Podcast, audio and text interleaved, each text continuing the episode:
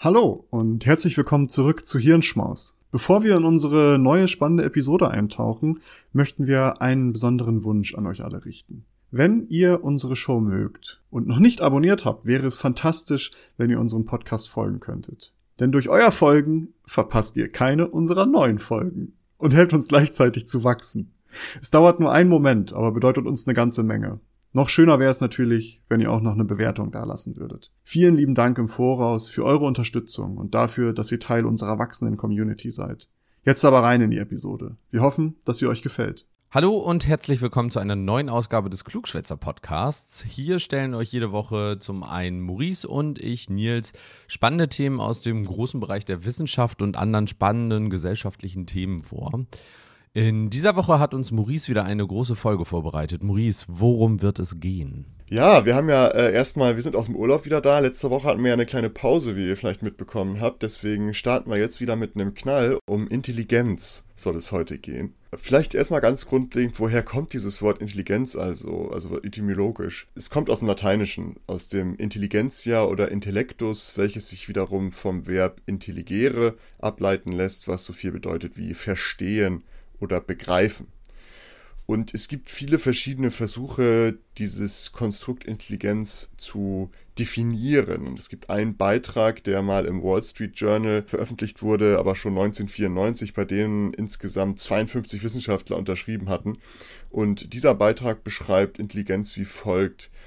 Eine sehr allgemeine geistige Fähigkeit, die unter anderem die Fähigkeit umfasst, zu denken, zu planen, Probleme zu lösen, abstrakt zu denken komplexe Ideen zu erfassen, schnell zu lernen und aus Erfahrung zu lernen.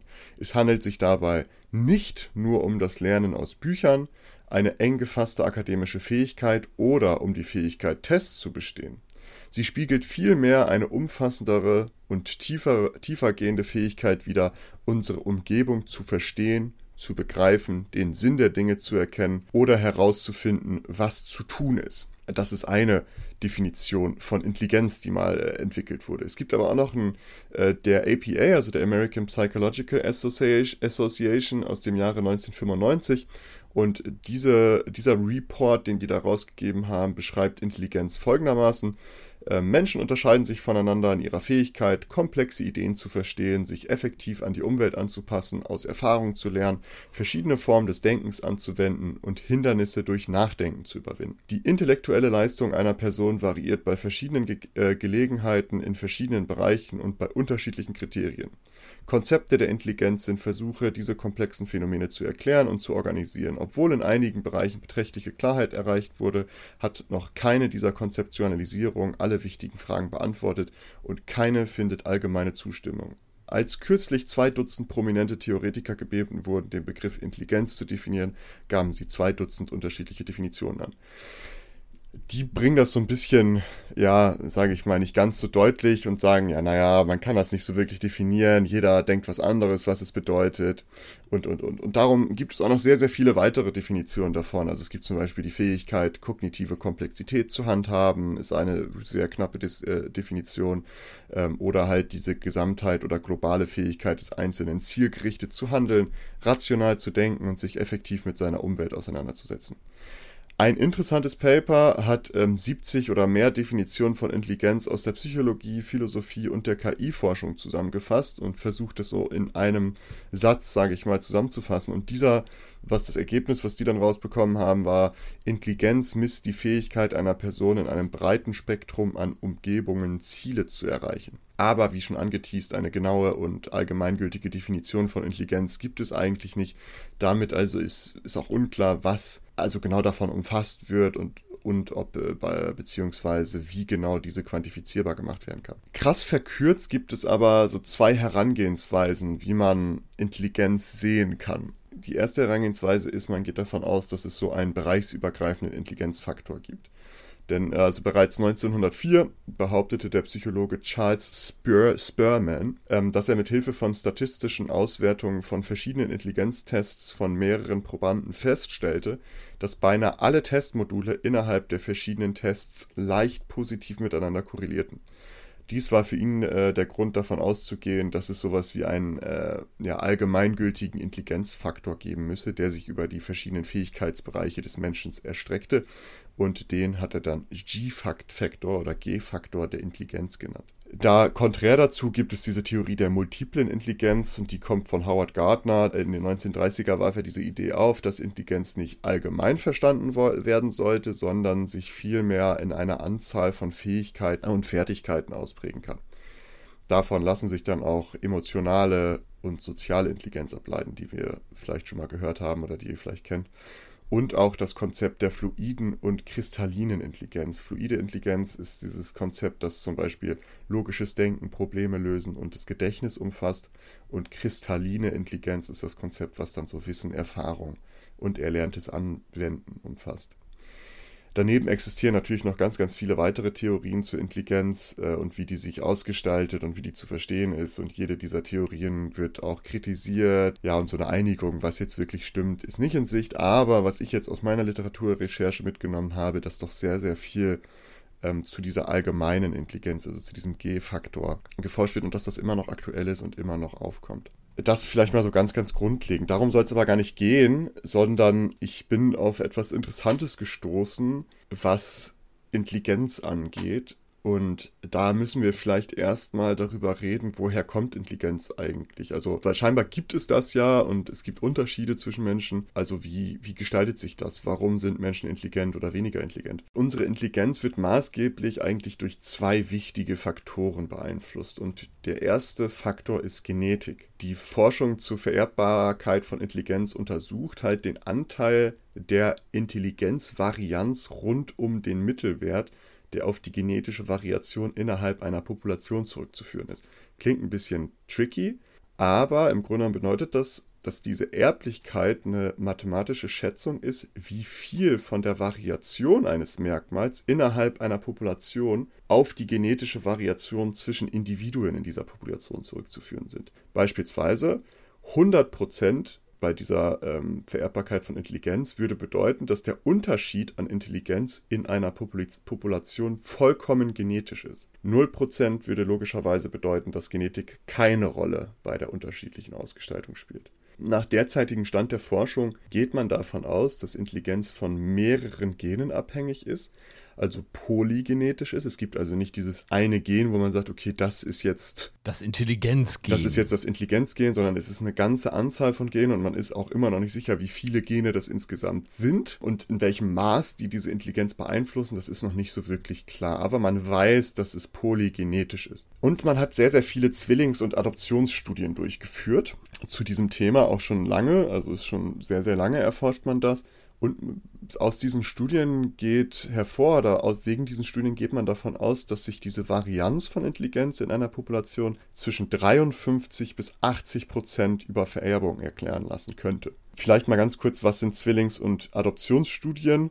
Naja, Zwillingsstudien ist, glaube ich, klar, was das bedeutet. Man guckt sich zwei Menschen an, die äh, genetisch eine sehr, sehr große Überschneidung haben. Weil sie Zwillinge sind. Genau, weil sie Zwillinge sind und guckt dann an, wie entwickeln die sich. Man kann dann besser diese Umwelteinflüsse mit einberechnen oder aus, herausrechnen, ähm, die beziehungsweise berücksichtigen und man guckt, okay, wie entwickeln die sich zum Beispiel in der gleichen Umgebung, also in der gleichen Familie, ähm, mit, der, mit dem gleichen Tagesablauf, gleicher sozialer Status, gleiche Ernährung und, und, und, und, und. Also man versucht das dann so relativ stabil und gleichmäßig zu halten und sieht dann, okay, ist dieser genetische Faktor, spielt der eine große Rolle. Oder manchmal, manchmal macht man ja bestimmte Unterschiede. Also beispielsweise man nimmt zwei Zwillinge und die eine Person irgendwie, weiß ich nicht, trägt immer ein grünes T-Shirt und die andere immer ein blaues T-Shirt. Man schaut sich dann an, ob sich daran was verändert. Schlechtes Beispiel wahrscheinlich, aber ähm, man nimmt halt einen Faktor, versucht den zu variieren und dann, weil so viele andere äußere Faktoren und, und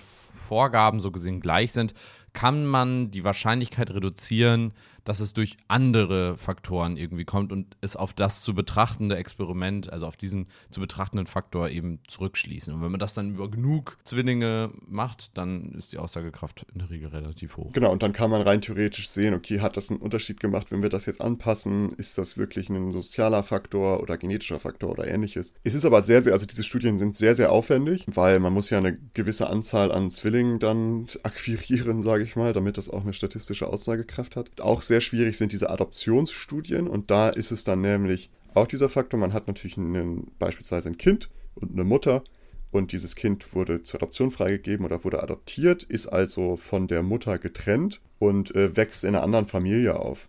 Und da kann man dann zum Beispiel auch den genetischen Einfluss auf bestimmte Dinge untersuchen, indem man dann guckt, keine Ahnung, die Mutter kommt vielleicht aus ähm, einem sozialen schwachen Milieu und das Kind wurde in, einen, äh, in eine wohlhabende Familie aufgenommen oder ähnliches und da kann man dann überprüfen, okay, wie entwickeln die sich die Kinder sich im Vergleich zu ihren genetischen Eltern? Wie viel Genetik ist damit im Spiel? Wie ist da der genetische Einfluss auf bestimmte Faktoren oder auf bestimmte Lebensereignisse oder ähnliches? Man kann damit ja auch total gut dann äh, analysieren, wie wirklich die Umwelt so gesehen das die Intelligenz beeinflusst. Genau, also darum geht es ja auch. Also da kommen wir gleich auch nochmal zu. Genau, also äh, diese, diese Studien haben halt, äh, mehrere Studien von denen kommen so zu, einem, zu einer Spanne von 53 bis 80 Prozent Vererbbarkeit der Varianz innerhalb, innerhalb einer Population an Intelligenz. Und während Intelligenz bei Kindern noch schwach mit Vererbung korreliert, kann die Varianz äh, an Intelligenz mit steigendem Alter immer mehr über Gene erklärt werden. Warum das so ist, ist noch unklar. Ein Verklär Erklärungsversuch ist, dass Menschen mit verschiedenen Genen auch dazu neigen, sich unterschiedlichen um Umwelteinflüssen auszusetzen, welche wiederum die Auswirkung ihrer Gene verstärken können. Das heißt, je älter wir werden, umso mehr handeln wir nach unseren Genen im Grunde genommen und dass wir dann halt unser Leben auch entsprechend gestalten. Aber wirklich perfekt ist dieser Erklärungsversuch auch nicht. Man hat es nur, ähm, diese Varianz lässt sich besser erklären, je älter die Menschen sind. Und darum ist es halt, diese Erkenntnisse zur Vererbung sind nicht perfekt und äh, sind auch durchaus kritisiert. Größte Sorge ist dabei, dass derartige genetische Unterschiede böswillig interpretiert werden. Also ich glaube, so ein Stichwort ist da Eugenik. Also das Eugenik ist die Anwendung theoretischer Konzepte beziehungsweise der Erkenntnisse der Humangenetik auf die Bevölkerungs- und Gesundheitspolitik beziehungsweise den Genpool einer Population mit dem Ziel, den Anteil positiv bewerteter Erbanlagen zu vergrößern und den negativ bewerteten Erbanlagen zu verringern. War ja im Nationalsozialismus ein großes Ding. Ich wollte gerade sagen, ist das nicht eigentlich so ein kleines Nazi-Thema? Ja, es ist ein ganz, also es gibt es auch in Amerika gab es das, wo man Leute dann zwangssterilisiert hat, weil die äh, zu dumm waren, sage ich mal in Anführungsstrichen. Das war dann damals deren, deren Begründung. Also es gibt ganz, ganz, ganz viele Beispiele von Eugenik. Ich glaube, der Nationalsozialismus ist einer der größten und bekanntesten.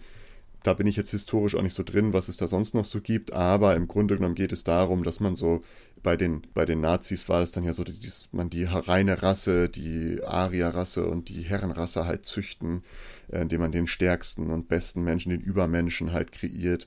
Und das hat man halt versucht durch positive Eugenik und negative Eugenik zu erreichen. Und das ist so ein bisschen diese Sorge, die man bei dieser Forschung zu Vererbung von Intelligenz hat, wenn man denn nämlich zu dem Schluss kommt, dass das sehr vererbbar ist, ähm, ob das dann nicht irgendwie einen Einfluss haben könnte, dass Leute das vielleicht auch böswillig interpretieren, weil, und darauf möchte ich jetzt gar nicht tiefer eingehen, es gibt auch viel Forschung zu Unterschieden an Intelligenz zwischen ähm, ethnischen Gruppen, ähm, auch Geschlecht und ähnliches. Und da ja, hat man einfach die Sorge, dass das missbraucht wird. Aber man kann schon mit einer sehr großen Sicherheit sagen, dass Genetik einen wesentlichen Teil bei der Intelligenz einer Person spielt, beziehungsweise bei der Varianz an Intelligenz innerhalb einer bestimmten Population, die man sich anguckt. So, was wir ja gerade schon bei den Adoptionsstudien und bei den Zwillingsstudien angesprochen haben, gibt es halt noch einen sehr anderen großen Faktor. Und zwar, neben Genetik gibt es dann Umwelteinflüsse. Die spielen auch eine sehr, sehr wesentliche Rolle, wie einige Studien zeigen großer Einfluss könnte die Peer Group sein, also die Gruppe an Menschen, mit denen man sich unter, äh, umgibt. Einige langfristige Studien konnten einen Zusammenhang zwischen Freundes- bzw. Bekanntenkreis und akademischer Leistung feststellen. Dies wird auch häufig als Erklärungsversuch angeführt, wenn es darum geht, dass genetisch verwandte Geschwister unterschiedlich intelligent sind. Gibt es natürlich auch, zum Beispiel auch bei Zwillingsstudien oder generell nur mit Geschwistern, wo man dann sieht, ja, irgendwie haben die ja relativ viele Faktoren sind konstant, also die Familie ist konstant, die Ernährung ist konstant und alles andere, aber die haben halt einen anderen Freundeskreis und äh, der kann äh, scheinbar sehr großen Einfluss darauf haben, wie man sich entwickelt bezüglich Intelligenz. Wenn man zum Beispiel, was man ja, was die Eltern ja immer schön sagen oder generell, hat die falschen Freunde, ist ein negativer Einfluss, den gibt es scheinbar, wenn denn Intelligenz etwas ist, wonach man strebt. Äh, Familie scheint auch eine große Rolle zu spielen. Einige Studien konnten einen Zusammenhang zwischen Geburtenreihenfolge und Intelligenz feststellen, und zwar, dass die ältesten Kinder meist intelligenter sind als die jüngeren. Für mich ist es natürlich ein richtiger Slap, weil ich bin das jüngste von neun Kindern. Das merkt man auch. Also bin ich eigentlich auf dem Level von einer Amöbe oder sowas unterwegs. Ähm, da wurde wahrscheinlich das Genmaterial schon komplett runterreguliert, was so, was so Intelligenzvererbung angeht und was dann auch Umwelteinflüsse angeht. Naja, du hast ja Glück, du hast Freunde wie mich. Dein soziales Umfeld, das stimmt das allerdings. pusht dich natürlich dann wieder. Ist dann wieder ausgeglichen wahrscheinlich. Von der Amöbe zurück. Äh. Zum Einstein oder was auch immer, ey. Ja, gut. Lassen wir mal die Kirche im Dorf, ne? Also Primat. Schritt für Schritt. Schritt für Schritt. Sobald du deinen Doktor hast, steigt dann auch mein Level wieder, weißt du, weil dann mein Umfeld noch positivere Einwirkungen auf mich hat. Ja, ich hoffe ja auch, dass du bald fertig bist, damit ich auch endlich den, noch ein bisschen mehr Motivation und Intelligenz habe. Kriegst um du auch den Boost, den Peer Group Boost. Genau. Aber also der, warum das so sein könnte, dass eben die Jüngeren, beziehungsweise die, die Frühgeborenen intelligenter sind im Durchschnitt, sage ich mal in Anführungsstrichen, ist, äh, eine Theorie dazu ist, dass die ersten Kinder noch mehr Aufmerksamkeit, Unterstützung und auch wieder in Anführungsstrichen Druck von den Eltern bekommen. Ein anderer wesentlicher Faktor jetzt neben Familie und Peer Group ist äh, Ernährung. Und zum Beispiel Unterernährung während der Schwangerschaft kann unter anderem dazu führen, dass das Gehirn sich nicht vollständig entwickelt, also des Kindes, was wiederum Auswirkungen auf die Intelligenz haben könnte. Ein ähnlicher Einfluss auf Intelligenz könnte auch eine Unterversorgung mit Nährstoffen nach der Geburt haben. Und da bin ich auf eine interessante Geschichte gestoßen, beziehungsweise da bin ich im Urlaub drauf gestoßen, ähm, weswegen mir auch so ein bisschen dieses Thema, warum ich mich überhaupt damit beschäftige, vielleicht auch ein interessantes Side Note, wie wir auf diese Themen kommen und äh, was das so, was das so triggern kann, dass man so in diese Rabbit Hole geht und sich alles dazu durchliest. Ich saß im Urlaub in Amsterdam und am Frühstückstisch und wir haben Eier gegessen und ich habe Salz auf mein Ei getan und das war ähm, mit Jod angereichertes Salz. Und ich habe mich gefragt, warum ist es mit Jod angereichert? Ja. Spannende Frage, ja. Was für einen Sinn hat das? Warum tut man das? Ich weiß nicht, ob du dich damit schon mal auseinandergesetzt hast. Ich wusste, dass das irgendeinen gesundheitlichen Vorteil hat, warum man da Jod rein, aber ich wusste nicht, warum genau man das tut. Ähm, ich weiß nicht, weißt du das? Ja, ich habe mich da tatsächlich auch mal irgendwann, habe ich da mal zu gelesen, dass soll ich sagen oder willst du? Nee, also wenn du es weißt, dann ist, äh, ich wollte nur mal kurz wissen, ob du das schon mal so, ähm, ob du dich damit schon mal so auseinandergesetzt hast, weil ich habe mir das, ich habe das immer nur gesehen und habe das nie hinterfragt. Ja. Aber dann kann ich das ja mal kurz, kurz äh, erklären. Also diese Unterernährung, was ich gerade angesprochen habe mit Nährstoffe, ist tatsächlich einer der Gründe dafür, warum wir Salz mit Jod versetzen. Denn Jodmangel wirkt sich auf die Funktion der Schilddrüsen aus und die Schilddrüsen wiederum stellen Hormone her, die wichtig für die frühkindliche Entwicklung des Gehirns sind. Jodmangel als äh, wesentlicher Faktor für weitreichende Intelligenzminderung ist weltweit durch etliche Studien belegt. Jodmangel gilt als die weltgrößte einzelne Ursache vermeidbarer Hirnschäden und geistiger Behinderung. Darum wurde Salz irgendwann mit Jod versetzt und es gibt bei Wikipedia, müsst ihr das mal reingucken, gibt es so Reiseberichte von irgendwelchen, keine Ahnung, aus dem 18. Jahrhundert, wo dann beschrieben wird, dass sie irgendwo in der Steiermark unterwegs sind und da war scheinbar der Jodmangel sehr groß und diese, dieser Jodmangel beziehungsweise diese Schilddrüsen ähm, Unterfunktion oder Überfunktion dann führt dazu, dass man so Kropfen bekommt. Also es, man kriegt so Schwellungen am Hals und die ähm, geistige Entwicklung äh, ist halt gestört und kann dann zu geistigen Handicaps führen. Und da gibt es so Reiseberichte, wie Menschen das beschreiben, dass sie in der Steiermark unterwegs waren und dachten so, wo bin ich hier? Was ist hier los? Weil da so ein krasser Jodmangel war, dass das halt sich so extrem auf die, auf die Bevölkerung da ausgewirkt hat. Das ist scheinbar ein Riesenproblem gewesen und darum hat man irgendwann gesagt, okay, wir versetzen jetzt Salz mit Jod. Und äh, in den USA hat dies nach einer Berechnung dazu geführt, dass landesweit der IQ um 15 Punkte gestiegen ist. Was das bedeutet, dazu kommen wir gleich auch nochmal IQ, ähm, um 15 Punkte gestiegen ist und auch das Einkommen der betroffenen Gebiete stieg um circa 11 Prozent. Jetzt könnte man ja denken, man isst ganz viel Jodsalz, was aber jetzt ja auch nicht so gesund ist, also das Salz im Jodsalz. Äh, deswegen einfach richtig viel Sushi essen, denn in den Algen, die in, also die für, für Sushi verwendet wird, ist super viel Jod. Ja. Auf der anderen Seite muss man da aber auch jetzt einen Disclaimer sagen, bevor wir jetzt irgendwen hier zum, zum Jodfuttern äh, anstacheln. Unser Körper ist dementsprechend gar nicht mehr so gut auf Jod äh, an, also vorbereitet. Das ist tatsächlich ein Ding.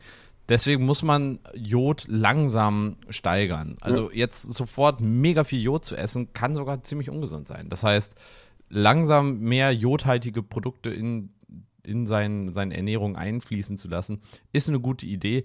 Äh, und ich glaube, die meisten jodhaltigen Produkte sind irgendwelche Sachen aus dem Meer, heißt äh, Fisch, Algen.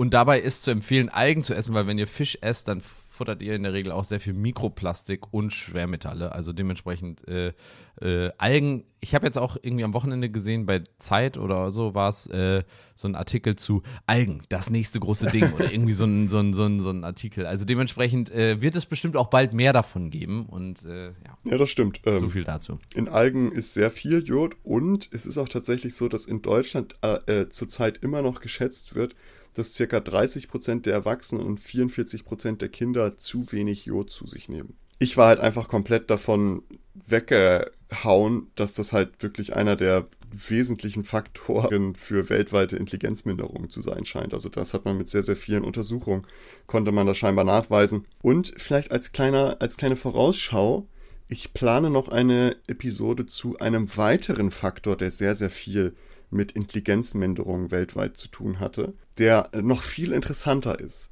Und der wird irgendwann in den nächsten Wochen rauskommen. Die Vorbereitung ist ein bisschen komplexer zu diesem Thema. Aber ähm, dafür ist diese Episode auch eine kleine Hinleitung. Also da könnt ihr auf jeden Fall gespannt sein. Es wird irgendwann in den nächsten Wochen nochmal eine Episode geben, wo wir über einen anderen Faktor reden, der aber die Geschichte dahinter, die ist dann noch viel, viel interessanter, wie es dazu gekommen ist, äh, dass der dann entstanden ist. Aber mehr möchte ich dazu noch gar nicht sagen. Das nur mal so als, als kleiner ähm, ja, Hinweis oder als kleiner Einheizer schon mal. Also, um nochmal jetzt hier das so zusammenzufassen, woher kommt Intelligenz? Warum sind Menschen intelligent oder mehr intelligent, weniger intelligent? Das hat ein, erstens scheinbar mit Genetik zu tun, also Vererbung bis zu einem gewissen Teil und auf der anderen Seite auch mit Umwelteinflüssen. Und ich habe jetzt mal nur ein paar rausgepickt von den Umwelteinflüssen. Es gibt das Studien zu ganz, ganz vielen. Ähm, also ich habe jetzt mal die Peer Group Familie und Ernährung habe ich mir äh, mal als Beispiele rausgenommen, was für Umwelteinflüsse gegebenenfalls irgendwie Intelligenz beeinflussen könnten. Ähm, aber diese zwei großen Aspekte gibt es. Jetzt, ich hatte ja gerade schon gesagt, IQ, da kommen wir gleich nochmal drauf, weil wir haben jetzt gesprochen, darüber gesprochen, ja, was könnte Intelligenz so grob sein und wo kommt die her, aber wie messen wir das denn? Also wie machen wir das greifbar? Und da reden wir jetzt über den Intelligenzquotienten. Na, da müssen wir vielleicht ein bisschen historisch mal drauf gucken. Der erste wirklich funktionale Intelligenztest wurde so 1905 von Alfred äh, Binet, Victor Henry und Theodore Simon äh, entwickelt. Und dieser Test legte den Fokus auf verbale Fähigkeiten. Ähm, den, der nennt sich auch Binet-Simon-Test. Und der Auftrag für Binet und etc. war es, einen Test zu entwickeln, mit denen man äh, geistige Behinderung bei Schulkindern erkennen konnte. Und nach Absolvieren dieses Testes erhielt man ein mentales Alter der Testperson. Ein Kind, also das sechs Jahre alt ist und alle Aufgaben richtig beantwortete, die für gewöhnlich von sechsjährigen Kindern richtig beantwortet werden, aber nicht mehr oder weniger, hatte also ein mentales Alter, was seinem tatsächlichen Alter entspricht. Wenn er aber noch mehr Fragen beantwortet hätte, das Kind, zum Beispiel die Fragen, die für gewöhnlich von achtjährigen Kindern beantwortet werden würden, wäre sein mentales Alter acht, obwohl sein tatsächliches Alter sechs wäre. Also so ist so ein bisschen das Konzept hinter diesem Test gewesen. Und dieser Test wurde dann auch äh, über Jahre hinweg weiterentwickelt und angepasst. Und daneben wurden natürlich noch weitere Tests entwickelt, die den Fokus dann auf andere Aspekte legten und nicht lediglich die verbale Fähigkeit betrachteten. Zum Beispiel gibt es den ähm, Ravens Progressive Matrizentest. Das ist ein sprachunabhängiger Test, wo man versucht hat, naja, wenn Menschen irgendwie eine Sprachbarriere haben, weil zum Beispiel äh, in unserem Fall Deutsch eine Zweitsprache ist und darum vielleicht so verbale Fragen schwieriger zu verstehen sind, würde das ja das Ergebnis verzerren. Deswegen versucht man halt einen sprachunabhängigen Test zu entwickeln, wo man dann sich so Matrizen anschaut und dann so logischerweise kombinieren muss, okay, was ist, welche Matrize kommt danach oder was auch. Wir kennen das ja vielleicht alle so ein bisschen. Es gibt auch einen Wechsler Adult Intelligence Scale, mit dem wurde versucht, halt verschiedene Kompetenzbereiche ähm, zu ergreifen bzw. abzudecken und bei dem die Leistung des Einzelnen auf den Mittelwert der entsprechenden Altersklasse bezogen wird. Gemeinsam haben diese Tests aber meist, dass als Kenngröße am Ende der sogenannte Intelligenzquotient erhalten wird, der oftmals an als Annäherung an den G-Faktor der Intelligenz verstanden wird. Das hatten wir ja am Anfang, diese zwei verschiedenen Sichtweisen.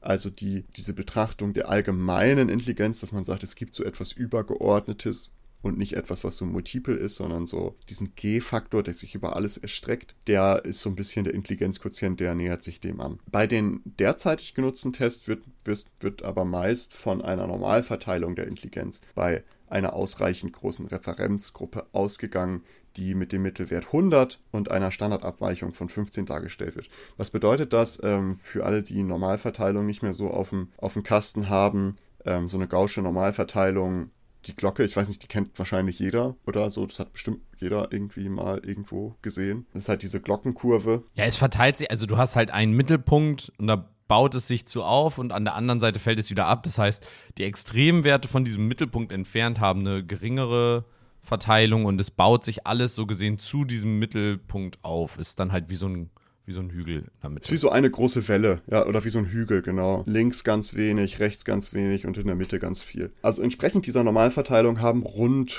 ja, Pi mal Daumen, 68 Prozent der Personen einer Referenzgruppe ein IQ im sogenannten Mittelbereich, also zwischen 85 und 115, also im, in der Standardabweichung nach links und rechts vom Mittelwert 100. Ja, also das ist so diese, man guckt sich das immer in der Normalverteilung im Vergleich zu einer bestimmten Referenzgruppe, die ausreichend groß sein muss. IQs sind allerdings immer nur, auch, auch IQs sind nur eine Schätzung von einem Ausschnitt von Intelligenz im Vergleich zur aktuellen Re Referenzgruppe und im Kontext unserer Gesellschaft und dessen Anforderungen. Somit können auch Intelligenztests Intelligenz nicht umfangreich zuverlässig messen. Nichtsdestotrotz scheinen an, scheint an IQs aber durchaus etwas dran zu sein, wie ein neues Review zeigt, denn anhand von Gehirnscans kann ein IQ hervorhergesagt werden. Somit werden solche Intelligenztests häufig genutzt, also beispielsweise beim Militär, äh, bei Elite-Unis, äh, häufig auch bei Arbeitsstellen gibt es auch IQ-Tests, die da durchgeführt werden müssen, wenn man da irgendwie im Bewerbermanagement landet.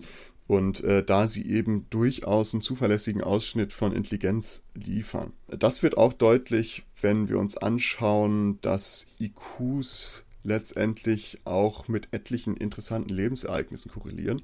Und das war das, was ich meinte, was mich so ein bisschen äh, auch getrieben hat, diese Episode aufzunehmen, denn IQs korreliert mit sehr, sehr viel, was erstrebenswert ist in unserer Gesellschaft und dass Intelligenz ein Faktor ist, der sehr, sehr vorteilhaft ist, wenn man eben durch Genetik und Umwelteinflüsse gegebenenfalls bei diesen Tests gut abschließt. Man muss aber auch zu diesen Tests sagen, dass es auch Möglichkeiten gibt, diese Tests halt zu lernen.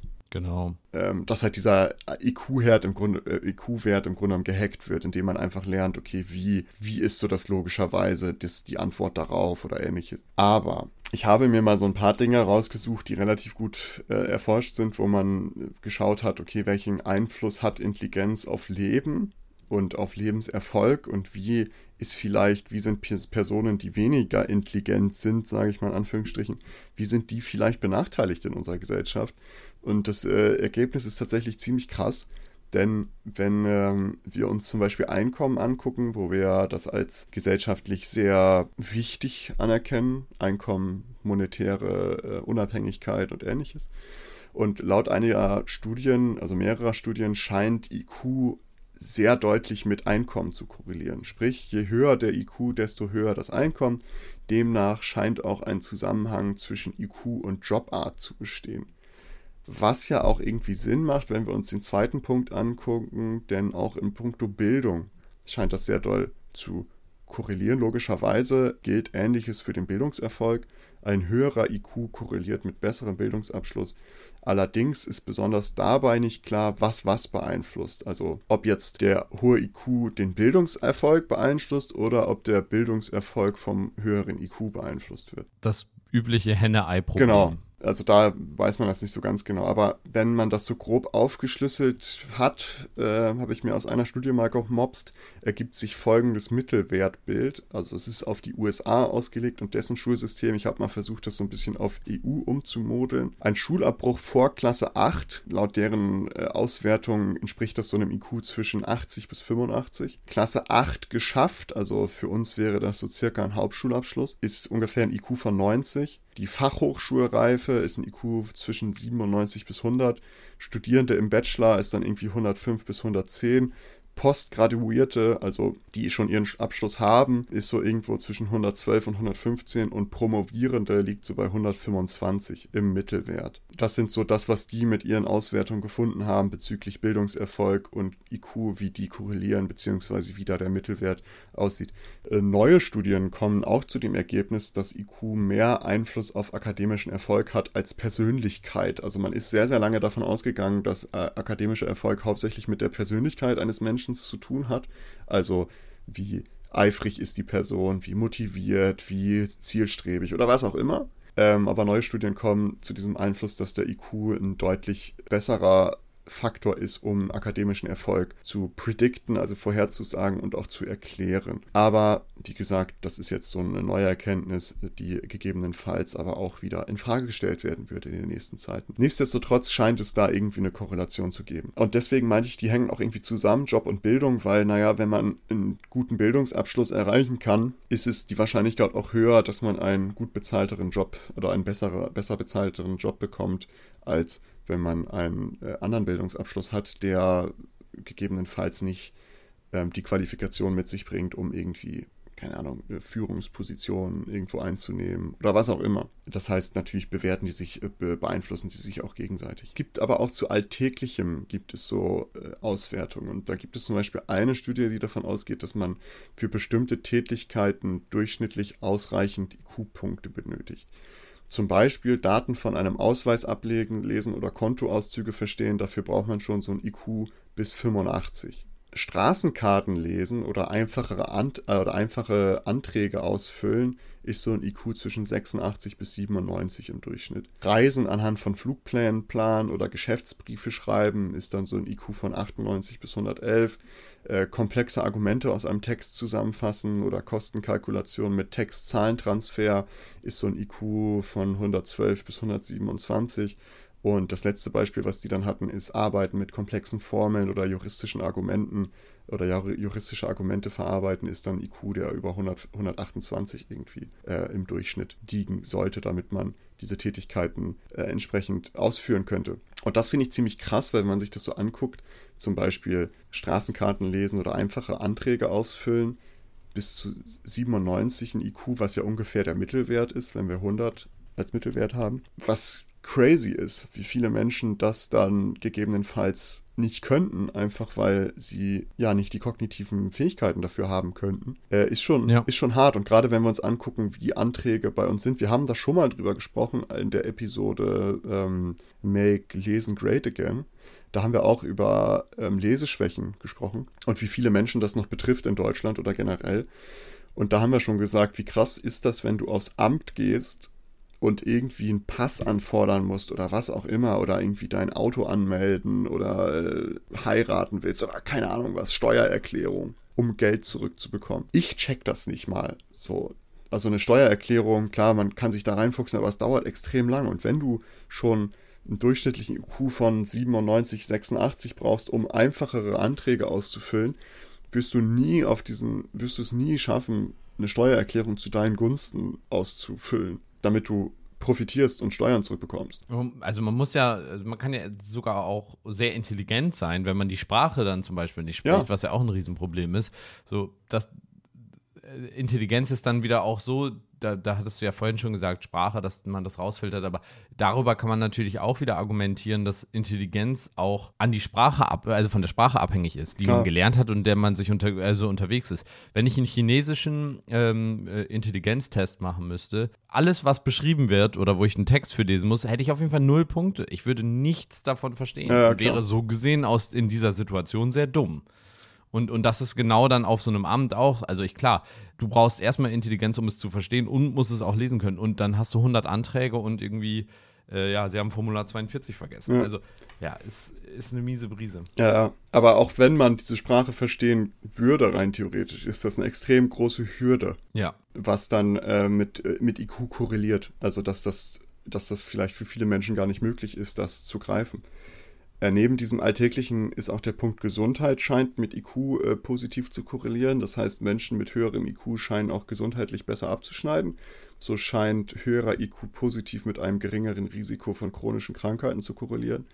Ähm, eine umfangreiche Auswertung aus Schottland kam zu dem Ergebnis, dass ein Vorteil von 15 IQ-Punkten eine äh, 21% höhere Chance zum Überleben mit sich bringt. Also beispielsweise, wenn eine Person mit einem IQ von 115 mit 76 Jahren noch am Leben war, war zu 21 wahrscheinlicher im war dies im 21% wahrscheinlicher im Vergleich zu einer Person mit einem IQ von 100. Aber ist das universell 15 Punkte mehr, egal, also wen du vergleichst, weil, also, wenn du jemanden hast mit einem IQ von 50 und dann vergleichst du den mit einem IQ von äh, 65 und sagst, ja, äh, hier, 15 Prozent, also ist wahrscheinlicher, dass die Person äh, überlebt, dann würde ich sagen, ja gut, aber wenn du dann hast, weiß ich nicht, eine Person mit einem IQ von 110 und dann 125er IQ, da weiß ich nicht, ob das da auch noch gilt. Also ich glaube, das also, weiß ich nicht, ich kenne die Studie jetzt nicht. Ja, also die haben das gemacht mit den Gesundheitsdaten vom, äh, vom schottischen Gesundheitssystem oder Gesundheitsministerium.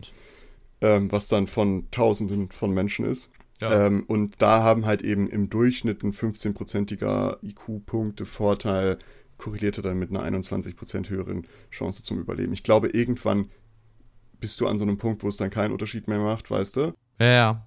Aber äh, das ist das, was sie im Durchschnitt festgestellt haben. Aber da kommen wir gleich nochmal, ob es irgendwo eine Grenze gibt. Dazu gibt es nämlich eine neue interessante Studie. Ähm, aber dazu haben die tatsächlich keine Aussagen gemacht, ob man, keine Ahnung, wenn man jetzt 130er IQ hat, ob das noch einen Unterschied zu einem 115er macht. Ja. Oder ob das nur in einer bestimmten Bandbreite ist. Naja, aber weitere Studien scheinen diesen Zusammenhang zwischen IQ und Gesundheit zu bestätigen. Also es gibt sehr, sehr viele Untersuchungen dazu. Das geht mittlerweile so weit, dass das eine ganz eigene Forschungsrichtung geworden ist und das nennt sich Cognitive äh, Epidemiology, ähm, wo die nur untersuchen, inwiefern sich Intelligenz auf Gesundheit auswirkt und was man da am besten tun könnte. Ziemlich krass. Äh, ich glaube, und das habe ich jetzt hier nicht verlinkt, aber ich glaube, ich habe irgendwo gelesen, es gibt einen Nachteil an IQ und Gesundheit und zwar Augengesundheit dass Menschen, also je höher dein IQ ist, umso wahrscheinlicher ist es, dass du eine Brille trägst. Wahrscheinlich, weil du viel häufiger Bildschirmarbeit machst. Ja, oder lesen oder was auch immer. Ja. Ich hatte ja gerade gesagt, es gibt eine neue interessante Studie, ob es irgendwo eine Grenze gibt. Und es gibt ja manchmal so Aussagen, ja, es gibt aber auch irgendwie zu, zu, zu intelligent ist dann auch nicht gut, weil man dann sozial nicht mehr kompatibel ist oder was auch immer. Ähm, und es gibt jetzt eine ganz frische Studie und die kommt zu dem Schluss, dass es eben keine Grenze gibt. Man kann keinen zu hohen IQ haben, sodass es nachteilhaft werden würde. Also, dass man irgendwann sagt, okay, das ist jetzt too much, du hast diese, diese Vorteile nicht mehr rein theoretisch, sage ich mal in Anführungsstrichen. Du bist raus. Du bist raus. Wir spielen nicht mehr mit mir. Also, um das vielleicht mal so komplett als Fazit mitzunehmen, was Intelligenz genau ist, ist nicht wirklich abschließend geklärt. Allerdings gibt es so eine grobe allgemeingültige Idee von Intelligenz, die so komplexes Denken, die Verarbeitung von schwierigen Problemen und Informationen sowie kognitive Anpassungsfähigkeit beinhaltet, sage ich mal so als Baseline. Und je nach Ansichtweise ist die entweder bereichsübergreifend oder als bereichsabhängige und unterschiedlich ausgeprägte Fähigkeit zu verstehen. Diese bereichsübergreifende äh, Sichtweise ist aber schon verbreiteter, wenn ich das richtig verstanden habe. Unterschiede an Intelligenz in einer Population lassen sich zusammengefasst über genetische Vererbung und durch unterschiedliche Umwelteinflüsse erklären. Das bedeutet, dass Intelligenz nicht zwangsläufig genetisch komplett vorbestimmt sein muss, aber durchaus maßgeblich durch Vererbung beeinflusst werden könnte. Intelligenz wird über sogenannte Intelligenztests gemessen, bei denen oftmals ein Intelligenzquotient erhalten wird. Eine allgemeingültige und einheitlichen Test gibt es allerdings noch nicht und die Tests können Intelligenz auch nicht abschließend erfassen. Äh, der generelle Nutzen von IQ-Tests ist allerdings anerkannt. Das zeigt sich auch darin, dass IQ durchschnittlich mit sehr, sehr vielen Lebensereignissen korreliert. Je höher der IQ ist, umso vorteilhafter bezüglich äh, Bildung, soziale Stellung, Beruf, Einkommen und Gesundheit könnte das für eine Person sein. Demnach haben es Menschen mit niedrigerem IQ deutlich schwerer in unserer Gesellschaft. Das heißt, man könnte jetzt hier vielleicht sogar sagen, dass das eine äh, Ungerechtigkeit ist, dass Menschen mit niedrigem IQ so benachteiligt werden in vielen Dingen, gerade wenn man sich dieses Alltägliche anguckt, also Verständnis von äh, Anträgen, Amtsangelegenheiten. Ja, man muss es mal gelernt haben, finde ich. Das ist, glaube ich, der wichtige Punkt. Denn eine Sache will ich da noch ganz gerne mit reinstreuen. Man sagt ja zum Beispiel auch, ähm, dass äh, arme Menschen dumme Entscheidungen treffen, dass arme Menschen dumm sind häufig. Und da gibt es nämlich auch eine Studie zu, die eben belegt, dass arme Menschen keine dummen Entscheidungen treffen, weil sie dumm sind, sondern einfach, weil es die, weil die kognitive Kapazität ausgeschöpft ist. Wenn du dich nämlich den ganzen Tag damit beschäftigen musst, darüber nachzudenken, wie du den nächsten Tag überstehst, wie du ähm, den nächsten, die Rechnung im nächsten Monat bezahlen kannst. Wenn du dich nur im Jetzt und im, sage ich mal, Krisenmodus befindest, dann ist deine kognitive Kapazität sehr schnell ausgeschöpft. Das heißt, du hast gar nicht den Luxus, dir äh, große Gedanken über komplexe Probleme zu machen, wie du so einen Plan zu machen, wie du, wie komme ich zu diesem großen Lebensziel in zehn Jahren mit meinem Segelschiff um die Welt zu segeln. Das ist eine Sache, die in deiner, also die so fern ab ist, dass du gar nicht die kognitive äh, Kapazität hast, sich darüber zu äh, nachzudenken. Und das ist nämlich ein wichtiger, wesentlicher Faktor. Wenn du nämlich auch als Kind, und das ist ja auch ein, also also wie wächst man auf und so weiter, ist ja ein wichtiger Faktor, wie intelligent man wird. Wenn du als Kind dauerhaft dir Sorgen darüber machen musst, weil du eben aus einer, aus einer äh, sozial schwachen Region kommst oder so, äh, oder es herrscht Krieg in deinem äh, Land, wenn du dir die ganze Zeit Angst hast und die ganze Zeit deine kognitive Leistung da reinfließt, dann hast du gar nicht die Zeit, dich mit den Sachen zu beschäftigen, die wir als äh, eben Intelligenzdefinition ansehen. Also zum Beispiel eben, wie du es alles schon aufgezählt hast. Das heißt, das ist ein riesiger, wichtiger Faktor und das ist ja auch ein Punkt, warum wir sagen, also warum die soziale Ungerechtigkeit in Deutschland so hoch ist, dass Menschen, die aus einer äh, sozial schwachen Familie kommen, seltenst da rauskommen, einfach weil es nicht unter anderem die Möglichkeit gibt durch externe Förderung. Das heißt, wenn man es schafft, diesen Kreis zu durchbrechen und diesen Menschen zu helfen, dass sie wirklich auch die Möglichkeiten, die sie haben, effizient zu nutzen, wenn du das schaffst, dann würden wir wahrscheinlich deutlich mehr Menschen haben, die auch intelligente Entscheidungen treffen. Menschen, die wir vielleicht aktuell als dumm ansehen. Wenn wir zum Beispiel die Angst nehmen, ähm, ich werde aus meiner Wohnung geschmissen und wenn die Räumung kommt, werde ich noch von der Polizei erschossen. Solche Sachen, äh, dass man solche Sachen rausfiltert oder sagt, wir, wir kümmern uns mit einem fairen Grundeinkommen dafür, dass vielleicht das bedingungslose Grundeinkommen, wir haben da auch eine Folge schon zu gemacht, äh, sorgen dafür, dass die Menschen keine Sorge darum haben müssen, wovon ernähre ich mich morgen, wie bezahle ich die Heizungsrechnung, was passiert, wenn das Auto Schrott ist, mit dem ich eigentlich zur Arbeit will. Wenn diese Sorgen weg sind, könnte man wahrscheinlich die Intelligenz oder die intelligenten Handlungen von Menschen deutlich fördern. Ja, also da ist ja, äh, können wir auch noch mal eine Quick Side Reference, du hattest schon das bedingungslose Grundeinkommen, dazu haben wir eine Episode gemacht. Wir haben auch eine Episode gemacht zu, wie prägend Kindheit ist und was für Auswirkungen das auf Leben haben kann. Und da gibt es auch sehr, sehr viele Dinge zu Bildungserfolg und ähnliches. Das heißt, das ist auch noch etwas, was ich jetzt noch als, als letzten Nachtrag dazu bringen kann. Wir haben natürlich, warum Intelligenz so eine Rolle spielt, ist, weil unsere Gesellschaft darauf vielleicht ausgelegt ist, weil es etwas ist, wo wir sagen, das ist etwas, was wir gerne sehen wollen. Im Vergleich zum Beispiel zu körperlichen Fitness oder ähnliches. Weißt du? Also ja. das ist so das, was wir wertschätzen und das ist so ein gesellschaftliches Ding dass das wichtig ist. In anderen Gesellschaften, ich denke jetzt mal so an irgendwo, keine Ahnung, im, im Dschungel von äh, in Südamerika, wo vielleicht noch irgendwelche indigenen Völker leben, da ist vielleicht die körperliche Fitness viel aussagekräftiger über Lebenserfolg, weil die besseren Jagderfolg haben oder ähnliches. Ähm, das vielleicht auch nochmal dazu, dass es etwas ist, was für uns hier relevant zu sein scheint und ähm, dass das natürlich auch nicht der einzige Faktor ist. Es gibt sehr, sehr viele Faktoren, die man auch nie komplett auseinanderfriemeln kann. Nein. Zum Beispiel, darum auch die, die Referenz zu Kindheit, prägende Kindheit. Alleine, was das für eine Auswirkung haben kann, wie du dich entwickeln kannst in deiner Kindheit, was für Voraussetzungen du hast, was für eine Familie du hast, wie die ähm, strukturiert ist und mit was für Problemen die zu kämpfen hat und ähnliches. Und das hat wiederum ja Einflüsse auf dein IQ, wie wir gerade gesehen haben, mit Umwelteinflüssen und auch äh, viele, viele anderen, andere Faktoren, die dazu führen, was für einen Erfolg du in deinem Leben haben kannst, nach unseren Maßstäben. Ja. Das muss man ja vielleicht nochmal ganz klar dazu sagen, ähm, dass das unsere Maßstäbe sind, die wir festlegen, die ähm, für uns dann für Erfolg sprechen. Ob die sinnhaft sind oder nicht, darum soll es gar nicht gehen. Das kann jeder für sich entscheiden.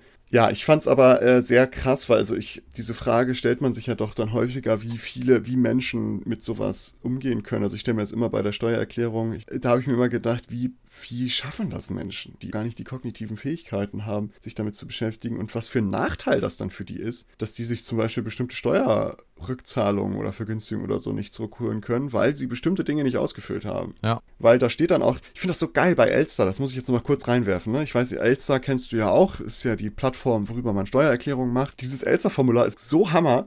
Du hast dann da irgendwie so, keine Ahnung, äh, Einnahmen aus forstwirtschaftlichen Betrieben oder was weiß ich, ne? Denkst du, okay, habe ich nicht. Aber du denkst ja, ich gucke trotzdem mal kurz auf dieses Infokästchen. Da kannst du ja immer so einen Info-Button oder so einen Fragezeichen-Button anklicken. Und da klickst du dann drauf und da steht der heftigste Gemurks drin. Da steht dann so drin, gemäß Paragraph 37 der Abgabeordnung, ähm, Absatz 2, Satz 3 steht, dass forstwirtschaftliche Beträge im Allgemeinen oder grundsätzlich als Betriebe auszuweisen sind, die im, in, äh, keine Ahnung, in regelmäßigen Abständen mit äh, Holzverarbeitungstätigkeiten in Verbindung stehen könnten, die sich aus. Du denkst einfach so, wer soll das verstehen? Du, du bist ja so ein, so ein Juristenmensch, der da mit umgehen kann. Ich glaube, wir brauchen jetzt einen Big Brain Menschen, einen wirklich intelligenten Menschen, der es schafft, ein Steuerformular zu erzeugen, was super simpel für jeden Menschen zu verstehen ist. Weil ich glaube, das ist noch komplizierter als ein kompliziertes Formular. Ich sage dir, ich glaube, fast jeder kann ein unfassbar kompliziertes System entwickeln, was keine Sau außer der Person versteht. Das stimmt, ja, ja. So, aber ich glaube, es braucht ein, ein ganz großes Maß an Intelligenz und, und äh, Hingabe, ein, ein System zu entwickeln, was unfassbar kompliziert im Hintergrund ist, aber unfassbar simpel zu nutzen. Ja, das ist, äh, gibt es nicht so ein, so ein Einstein-Quote, was da so ein bisschen, ich weiß gar nicht, ob das wirklich von ihm ist, aber ich glaube schon, der so gesagt hat, wenn, wenn du dein komplexes System nicht einfach erklären kannst, hast du es selbst nicht verstanden oder irgendwie sowas? Das weiß ich nicht. Was dann ja so ein bisschen dazu kommt, also wenn du es nicht simpel machen kannst, hast, bist du selber nicht viel besser. Ja. Also bist du selber nicht smart, so. Äh, ja, aber damit können wir das Thema auch schließen. Ähm, ich fand es sehr interessant. Ich hoffe, euch hat es auch interessiert, mal über Intelligenz und IQs nachzudenken. Und äh, wie immer möchte ich noch eine Abschlussfrage stellen, die nicht wirklich was mit dem Thema zu tun hat, aber vielleicht wohl. Nils, was ist die beste Eselsbrücke, die du kennst? Boah. Hast du so eine, wo du sagst, das ist so voll die Eselsbrücke? Eselsbrücke.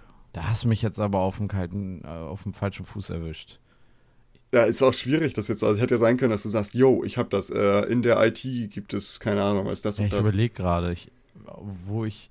Erzähl du erstmal deine, ich denke mal eben weiter nach. Ich habe, äh, der, der ist halt seit Schultagen ist der in meinem Kopf drin, obwohl das keinen wirklichen Mehrwert für mich hat aus der Physik ein, eine Eselsbrücke zu konkav und konvex. Scheinbar ist das so ein Ding, dass viele Leute das auseinander, durcheinander bringen, weil konkav und konvex sind ja so gebogene Formen und die eine geht nach innen und die andere geht nach außen und man muss es ja dann so einordnen können. Und da gibt es diesen absolut, absolut genialen Esels, diese Eselsbrücke, die vielleicht auch ein bisschen komisch ist, aber damit kann man es sich sehr gut merken. Genau. Hatte die Frau Sex, ist der Bauch konvex, war die Frau brav, ist der Bauch konkav. Ja, okay. Es ist eigentlich ein total dämlicher Satz und auch mit diesem Brav, so als wäre Sex so etwas, was total schlimm wäre. Aber es, es macht diesen, man weiß direkt, was konkav und konvex ist.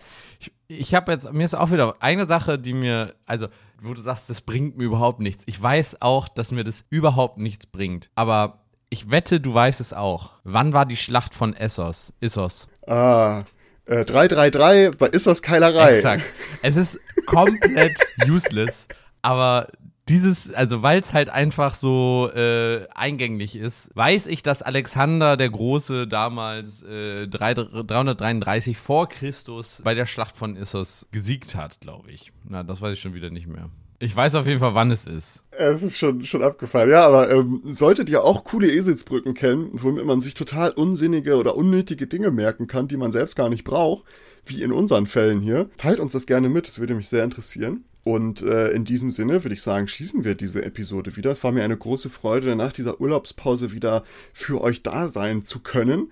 Und ähm, wie immer, der, der Werbeblock folgt uns äh, auf allen Plattformen, wenn ihr es nicht eh schon tut. Empfehlt uns gerne weiter. Wir würden uns sehr freuen. Wir merken, dass wir immer mehr gestreamt werden tatsächlich. Ähm, und das ist für uns natürlich auch eine schöne, ja, ein schönes Feedback, dass es doch einige Leute zu interessieren scheint. Das ist doch dann sehr schön für die Arbeit, die wir hier reinstecken. Und ähm, ja, bis zur nächsten Woche, würde ich sagen. Tschüss.